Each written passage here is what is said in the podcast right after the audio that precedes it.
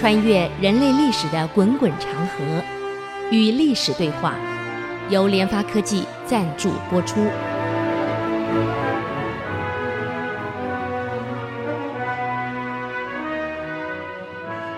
这里是 ICC 音竹科广播 FM 九七点五，您所收听的节目是《与历史对话》，我是刘灿良。上周我们介绍到这个。呃，萧统就昭明太子幼年时候最先读的一部书，就是东汉大经学家郑玄所注解的《孝经》十八章。这个昭明太子呢，他特别喜欢《孝经》。这个《孝经》啊，他不但背得滚瓜烂熟啊，而且里面的含义清清楚楚，也特别有心得。所以他认为这本《孝经》啊，应该。好好的宣扬啊，应该以孝治国。汉朝能拖四百年，就是以孝治国，以孝齐家。这本书应该好好推广，还可以进一步散发更深、更透的一些道理出来啊。有些时候可以用的更广出来。那么梁武帝萧衍呢？是用武力从前朝夺过来的政权，他每天就在想：我萧家这个政权要能保住，要怎么样能保住呢？因为从东汉末年以后啊，看到这个政权更迭太快了，啊，这不得了啊！这样下去还得了？所以他会担心啊，我萧家这个政权是不是很快要更迭掉了？所以一直在困扰他。后来，他从儿子所读的《孝经》中啊，得了启发。萧衍认为，如果大家都能做到，为人子能够尽孝，为人臣能够尽忠，那么我这个萧家天下的长治久安就有希望了，就不可能马上被替换掉。所以，萧衍呢非常支持儿子的论点。儿子才九岁呀。就已经支持儿子论点，要把这一部《孝经》宣扬开来，让全国人深入以孝治国、以孝齐家这种概念，一定要深入。所以就支持九岁的儿子昭明太子啊上台讲《孝经》的准备，儿子也很有把握啊。你看，九岁到太学去讲这个这个《孝经》，这一天，他儿子呢穿戴整齐、神采飞扬的萧统昭明太子登上了设在寿安殿中心的讲坛，当众讲授《孝经》啊！你想一想看，一个九岁的孩子给所有人讲《孝经》。现在我们去哪里找啊？虚岁九岁啊，等于是足岁才八岁，小学二年级。你想想看，讲《孝经》，那么出于可能是对九岁的孩子要讲《孝经》，登坛讲经，这从来没有过呀，大家好奇呀，啊，怎么可能九岁小孩能够讲《孝经》？嗯，当然也可能对于皇家的尊重，太子嘛。又是皇上的孩子嘛，可能也也也出于拍马屁啊，照顾一下。所以这一天前来听讲孝心的大臣子弟几百个人啊。不，我怀疑当时没有麦克风哎，这几百个人讲课怎么听啊？可能当时建筑也考虑了这一点，或许声音不会扬出去吧？啊。下面一片黑压压，坐得满满的寿安殿的大厅，坐满了几百个人。萧统呢，从容不迫，哎呦，那真是不得了啊！侃侃而谈，时而引经据典，时而援引实例加以发挥。九岁的孩子能够引现实的例子，你说引古人的注解啊，呃，这个例子吧，可能背来的，可是还可以引实例。啊，现实的例子真的不容易啊！啊，整个的把它发挥出来。这个《孝经》本来是很枯燥无味的内容啊，被他这么一讲，而且妙语如珠啊，还带有很多笑话在里面。哎呀，全场专心啊，又是爆笑啊，又又又又又是骚动啊，一下子变得很生动了。哎呀，全场热烘烘的。萧统尤其对国家的一致、君父的一体这种见解，做了淋漓尽致的发挥。嗯，这位萧统太子呢，很精辟的述论，啊，流畅的讲解。当时所有在场几百个听众鸦雀无声啊，当有除了笑声以外啊，反而越听越有劲啊，一口气。萧统讲了两个时辰，一个时辰是两个小时，整整讲了四个小时才讲完，停止。啊，对于九岁的太子登坛讲《孝经》的效果，当时人的评价非常的高啊，不得了啊！九岁呀，讲的这么好啊，比比大儒讲的还清楚啊。不过现在我想一想啊，是不是有一些可能是巴结吧？他因为他是太子嘛，皇家嘛，对于皇家或太子的巴结啊，所以这个这个评价评这么高。当然我们不能这样想了，我只是开开玩笑啊。我们相信他后来的昭明文选可以编得这么好，修正这么好，九岁能把《孝经》讲这么好，五岁可以指出哥哥错在哪里。我想历史上没有必要去专门捧他，毕竟哪一个读书的他指错误的也是他哥哥亲哥哥，也可以捧一捧嘛。为什么没捧哥哥反而捧他？这绝对不是故意的，他的确有这个能耐，所以他兄长对他很佩服啊。这弟弟真了不起呀，所以九岁登坛讲学啊，除非我在想啊，历史记载错误。要不然，我告诉你，空前绝后。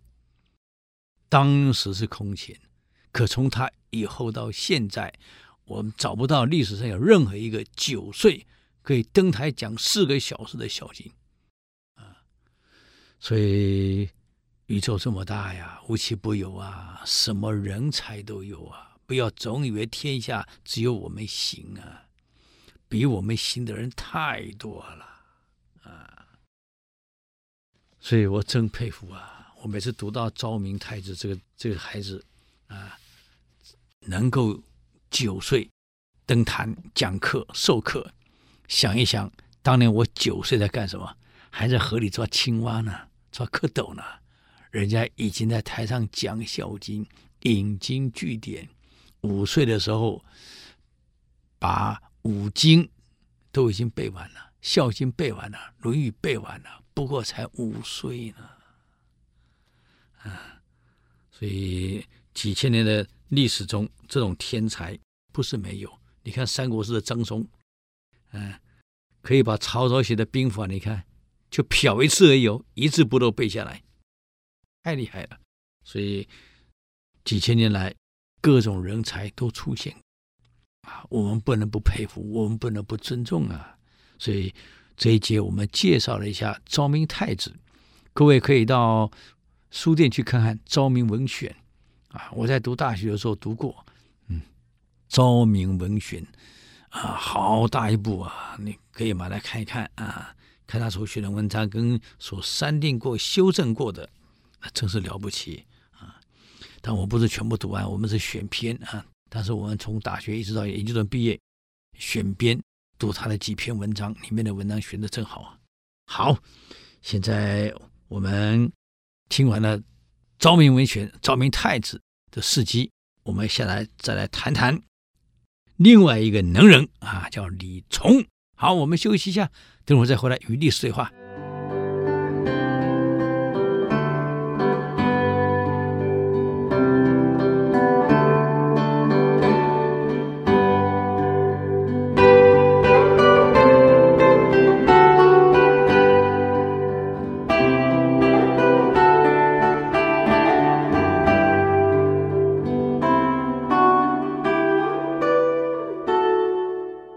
欢迎回来与历史对话。刚刚我们谈到了不起的萧统啊，这位昭明太子啊，厉害的地方。有人跟我开玩笑说：“哎呀，他可能是补校的名师，补教啊，哎，名师啊，这么能讲课啊。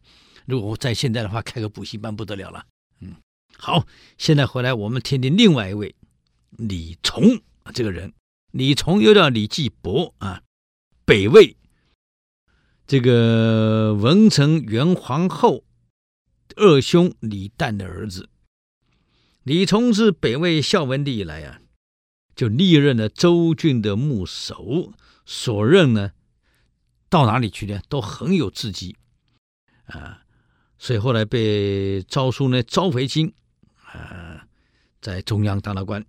李崇是外戚呀、他虽然是个外戚，可是不像一般的烂外戚啊，胡作非为，人家不是啊，政绩斐然啊，嗯。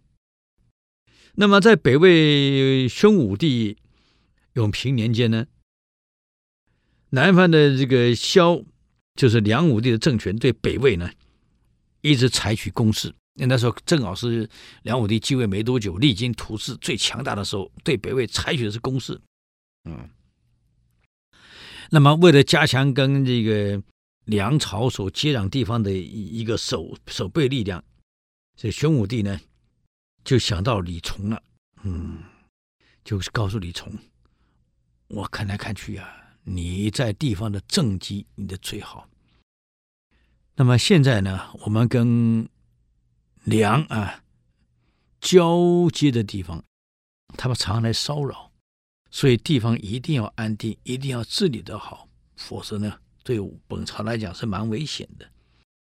所以边疆地方一定要。巡视要治理，要整顿。我希望呢，你可以走一趟。一来我们是亲家，是亲戚嘛，你是外戚，我信得过你；二来，你呢在各地方的政绩斐然，所以我想你去呢处理这个事情呢，应该会做得非常适合。不如你走一趟。这个李崇呢就奉命去了啊，所以到了。这个跟梁朝交界的几个州去啊，就做了扬州的刺史啊，所以直接呢抵御这个梁政权的这个干扰。那么我们来看看这位老兄李崇去了以后干了哪些事儿啊？历史上很有意思，这个人真是天才，也是个天才啊。这天才的方式跟个昭明太子不一样。李崇任扬州刺史十年，为了保护地方。自己呢选壮丁，自己培训部队，自己整治部队。过去这个地方是要有团练的啊，这号称卧虎野战部队、特种部队。嗯，这支部队呢有几千名，将近一万人组成。哎呀，作战勇敢的，英勇的部队，手枪披靡，所以有效地遏制的这个梁朝对北魏侵扰这个地方。当然，他们交接不光这一州，还有别的州。但这一州至少让这个梁不敢觊觎，不敢过来了，啊！所以李崇在扬州任上呢，不光是应变制敌、守土续边方面有非常好的成绩。我告诉各位，在查情治奸、断疑绝狱上，古代这个地方官啊，不但要培训部队、保护地方。啊，还要这个教育，负责教育，还要负责经济发展，还要负责水利，还要负责这个农耕，哎呀，还要负责呃社会安定啊。所以所有的法制上的、司法上的断疑，也是你要来断案的。所以过去地方官哪是全才啊，什么都得会呀。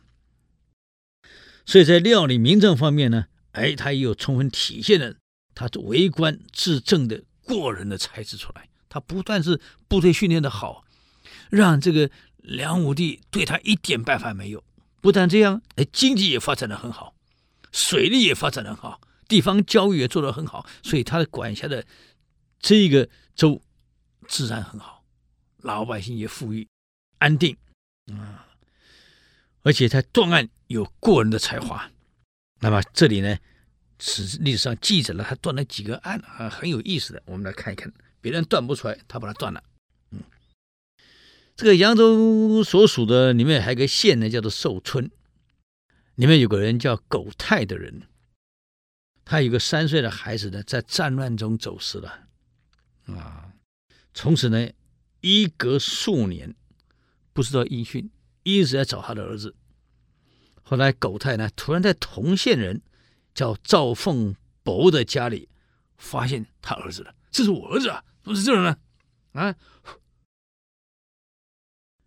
那么这个为了把和儿子要回来，就一状告到县衙去了。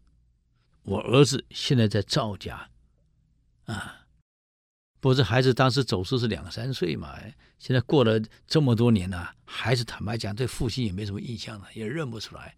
嗯如果是十几岁走失的话，看到自己父亲一定认得嘛，这是我爸爸，那个不是，当然会认。可两三岁走失到现在，一隔了这么多年了，啊。可他一看，这是我儿子，没错，身上的特征我记得。嗯，告到县衙去了，要把儿子要回来，要求他把盒子还给他。县衙县衙呢没办法，把这个狗太奶跟赵凤伯都传到大堂来了。两个人都坚持这孩子是我自己的，这是我的儿子。这个赵凤伯为什么坚持这是他儿子呢？呃，理由很简单，古代的这个，你看《道德经》就知道了。孩子生下来存活率只有三分之一，能养大又走了三分之一，养大了以后意外又走了掉三分之一，啊，存活里面的三分之一。所以坦白讲啊，有个孩子真不容易呀，那么每个人都想要自己的孩子，有了孩子就是就有有了有有的力量了。所以古代战争你看没打到的一个地方，一定是抢人，把人给掳走。掳到他们的境内去，变成他的百姓啊！以前不是机械化、自动化，只有人力才能生产，不管是经济、农业啊、基础建设啊、兵役，都是需要靠人力。那么，尤其是种田的人家，更需要人力。古古代农业社会嘛，大家都种田，有个儿子多好啊！所以两个人坚持孩子是自己的，这孩子也认不出来，县官就出来，好，既然都是，那叫孩子认哪一个是你父亲？这孩子哪知道，两三岁走失的啊，从小就跟你讲，我才是你爸爸，以前那个不是啊。好了，这个而且两个人呢，都找了邻居来作证，这是我的小孩。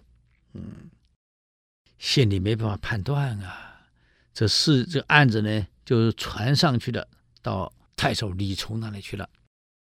李从一听，哎，这案子很容易判明嘛，怎么你们搞了半天判不出来呢？判决不出来呢？这很好办嘛，啊，送到台大医院检查基因不就结了吗？现在可以查基因啊，古代怎么查？啊，怎么怎么检测？那没有办法呀。所以现在这个案子你瞒不了啊，这个孩子我的，那孩子我的，那查一下不就出来了吗？哎。所以大陆上人家出了很多案子，这个孩子养了一辈子，才发现孩子不是他的，因为基因一检测不是他的啊，太多了。嗯，那么古代没有办法用科学的方式、医学的方式啊、生物科技方式去检测，所以只能考地方官的脑袋了。你用什么办法来争这个处理这个疑案啊？那么请问李从用什么办法解决的？各位看官，你们想一想，猜一猜，啊，我们很多案子可以学到很多点子出来了。李从啊，这个案子很容易办嘛，你看他怎么办？他把两个父亲分开，各自回家，孩子留在我这儿，嗯，而且不准他们互通消息。数十天以后，李从派人跟两位父亲通知。孩子过世了，啊，孩子死了，啊，对不起，我我我我我县很抱歉，我县这个这个太守这边州政府这里没有把他管好，没有处理好，啊，没有养好，糟了，出问题了，那怎么办呢？啊，我们休息一下，啊，立刻回来与律师对话。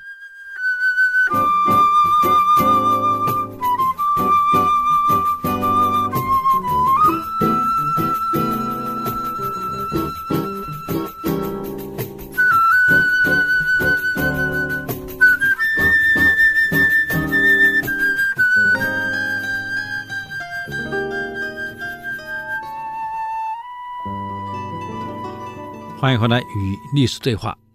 来，我们看一看李从怎么处理啊？他把三个人都分开了，孩子由州政府来替你养，你们两个分开，而且不能互通信息。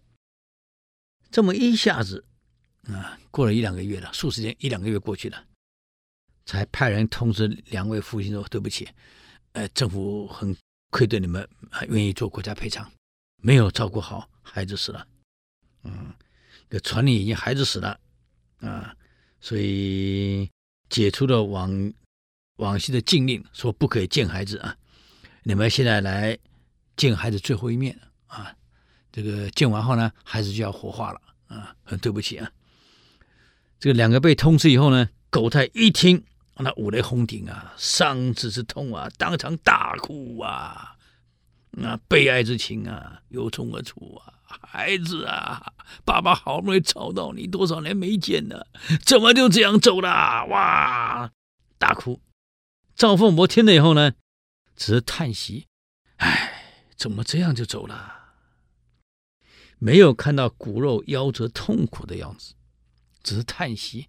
哎，而狗太那是大哭啊，孩子啊，捶胸顿足，嗯，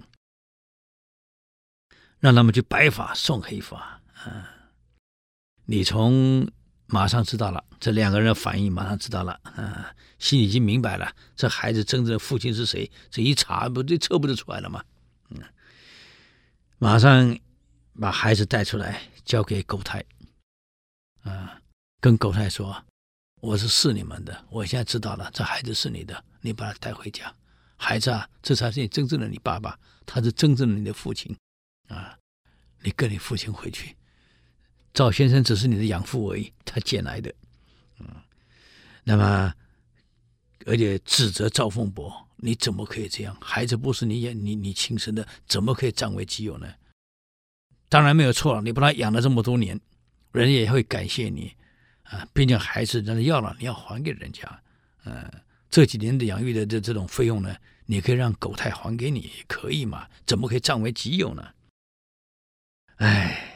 这个这个这个赵凤博呢，这种情况下呢，没办法狡辩了，只好承认了，没有错，我承认我错了，是孩子是我捡来回来的，两三岁的时候我捡回来的，同意了，嗯，所以从这里看出来了，李从在断案上有他的这个这个一手，另外一个案子是更难断的，啊，李从居官在扬州，他治理刑狱呢，还办过一起。不但诈死逃逸，嗯，还诬赖无罪的人，这种特大的诬陷疑狱，这个案子拖了很久办不了，最后还是由他来办，嗯，但这种案子如果以我们现在科学办案是很快的，在古代的户籍政策没有那么呃明明显啊，这个人口嘛复杂，户籍什么都户口没有这么清楚的情况下是不好办，可以我们现在听起来这个案子很简单嘛。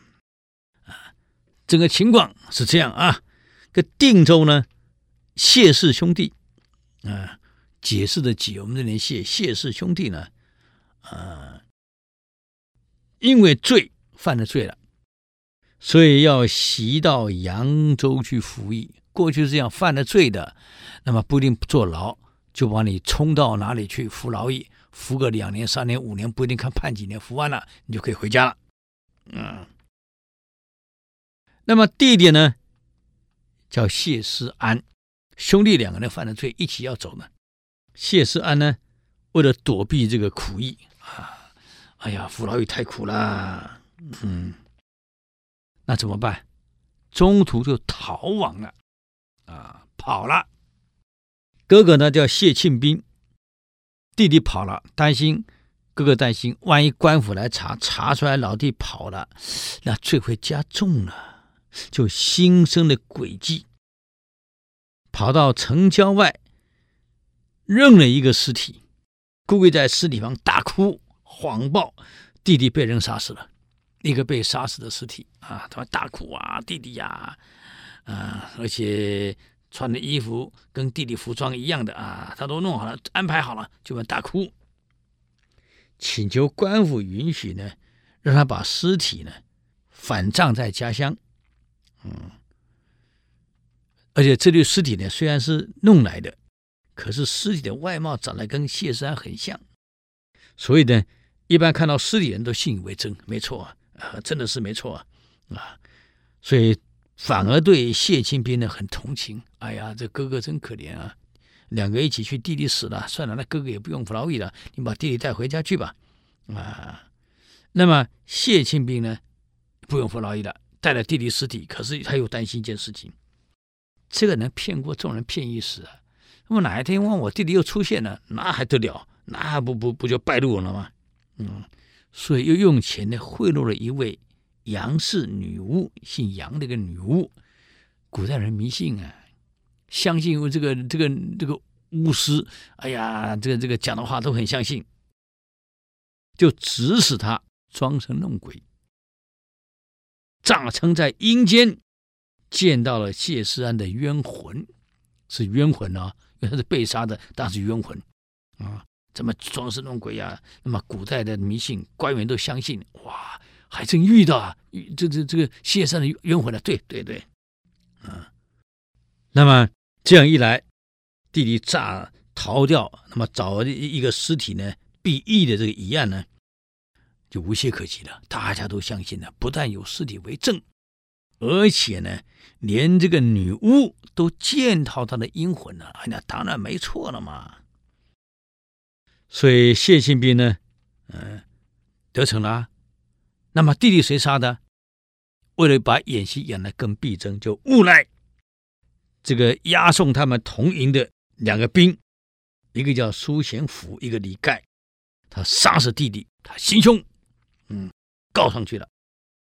那么审官的过去，审官是这样啊，你都严刑拷打，这两个人呢，被拷打都是受不了了啊，吃不住大刑的苦啊，屈打成招，就打进死牢了，准备杀头了啊。那么扬州府出现这样的一个大案子出来了，嗯，杀人案啊，所以这种命案呢，虽然是已经定案了。可是李从呢，在审，就是他的位置更高啊，要审各地方的各种案，各种这个司法这个刑事案有没有处理好，就看到这个案子了，他觉得不对，疑团重重。啊，这很有问题，嗯，所以他呢就挪开了平常所用的审讯的手法，决定重新审这个案子，他把地方官找来。这个案子你审了多久？哦，审了多久？怎么审的？啊，结果怎么样？彻底了解以后，这个案情了解以后，他说这样好了，这个案子我来重新审一次。我觉得疑惑很多，啊，你们辛苦了。不管你们审对审错，你们都很辛苦。但是我需要再重审一次。那怎么审呢？过去是把犯人带到堂上来，一个一个问，啊，来看出有没有破绽。可这一次呢，他不是这样做啊。他不是把犯人这个带到堂上来巡视，他不用了。既然这个案子里面疑点多，显然这个沈庆兵啊脑袋很好使，啊耍了很多诈术在里面。你以诈，我也以诈，啊，我来侦破案情真相，以诈来侦诈，啊诈术。那到底李从要用什么方法来破这个案子呢？啊，现在就很简单嘛，我这个这个把尸体这个这检测一下，验出来是不是你的尸你你本人，那就对的嘛。可古代没有那个科技啊，那怎么处理呢？他找来两个不是本州的人，也不是本州所认识的人，啊，就告诉他们。你们如此如此做，千万记得哈！我这个案子呢，就能不能破，就在你们两个人身上。只要你按照我这个方法去做，而且重复演练的几次，要演练的很熟悉，这个案子就可以破了。那么，到底这个案子怎么破呢？哎，我们休息一下，等会儿再回来与历史对话。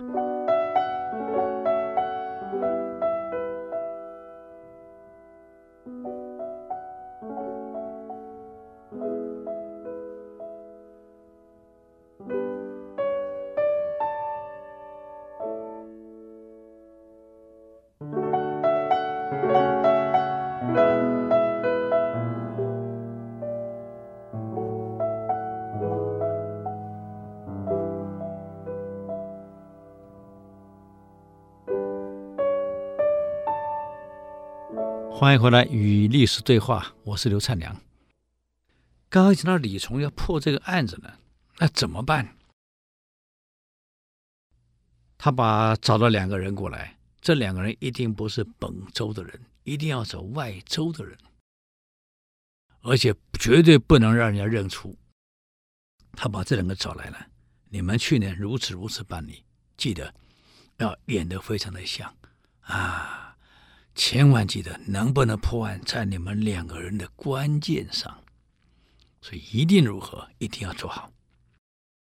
这两个人呢，好了，按照指示，就略做了装扮，啊，打扮完了，就来到了谢清兵的助手，啊，找到他住在哪里，就一起来了，敲了门，啊，谢平英出来了，哪位啊？这两个说。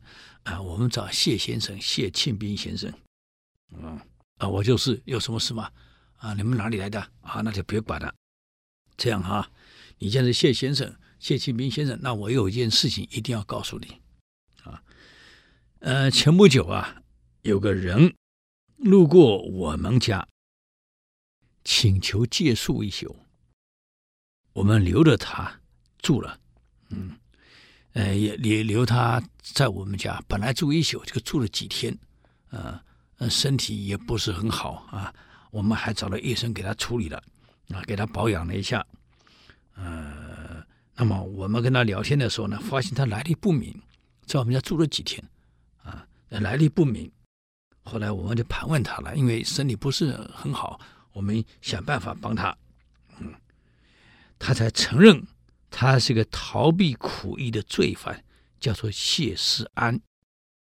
嗯，呃，我们呢一听啊，原来你是逃犯，跑到我们家住这么多天啊啊！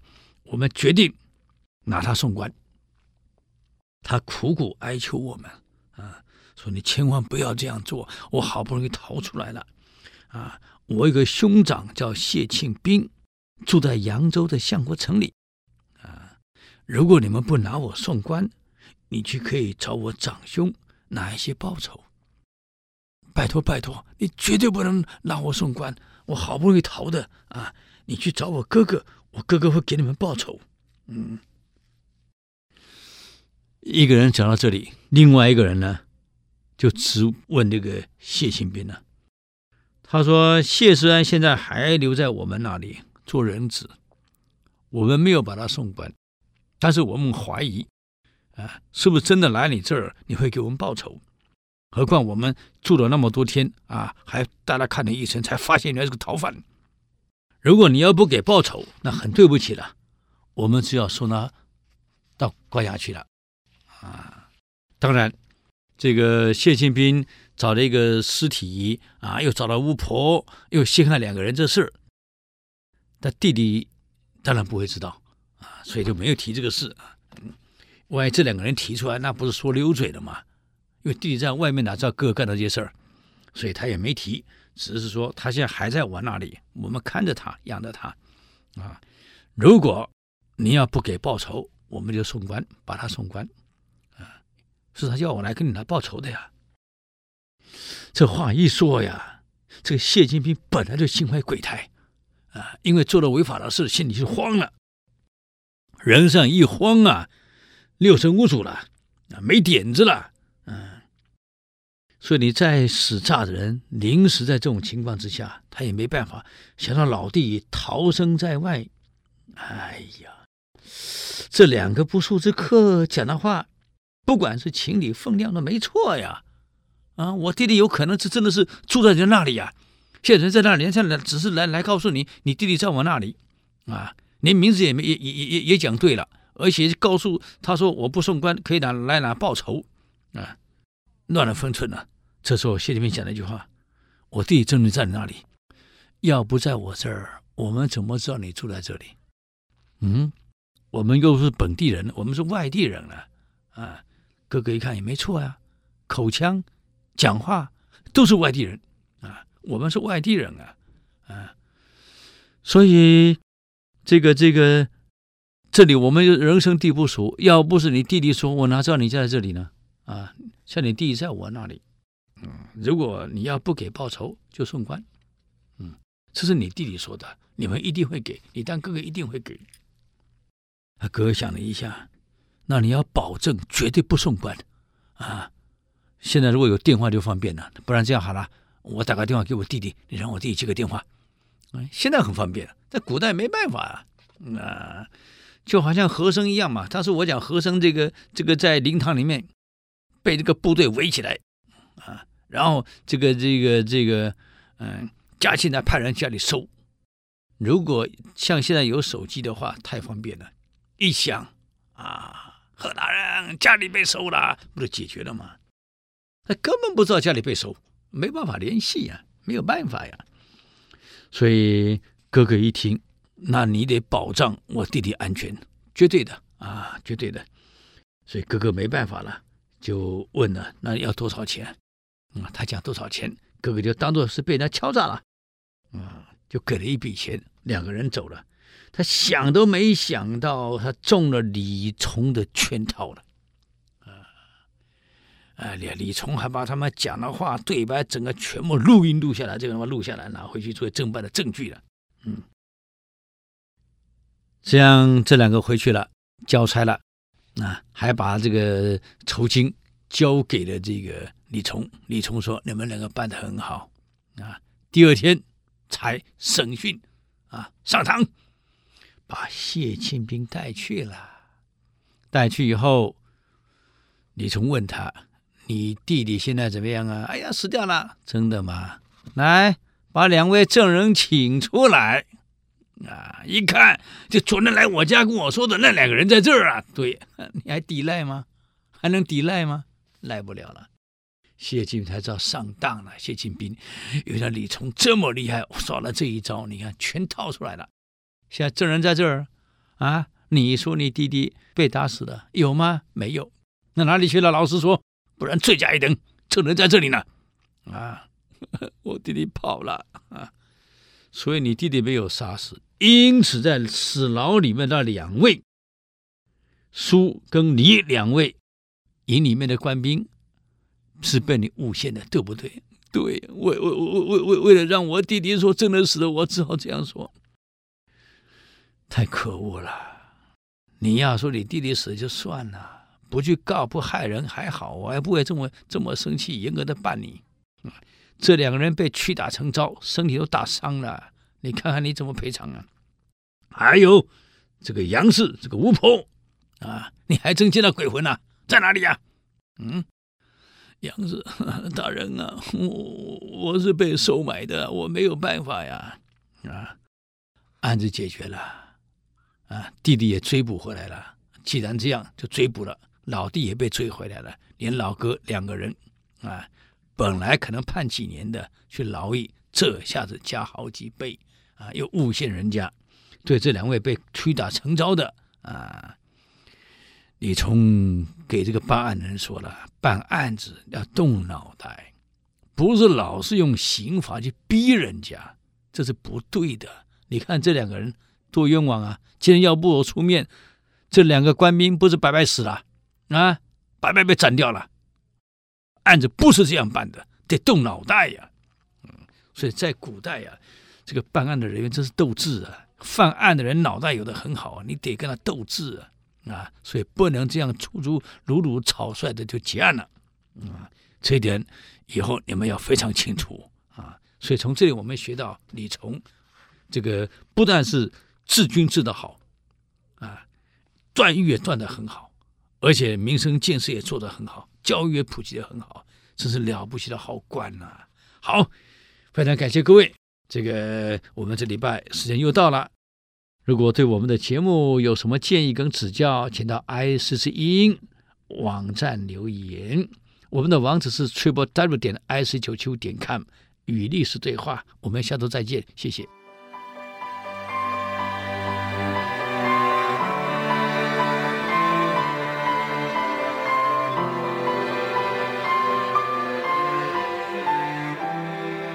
以上节目。由联发科技赞助播出。联发科技邀请您同游历史长河，发现感动，积累智慧，扩大格局。开创美好幸福人生。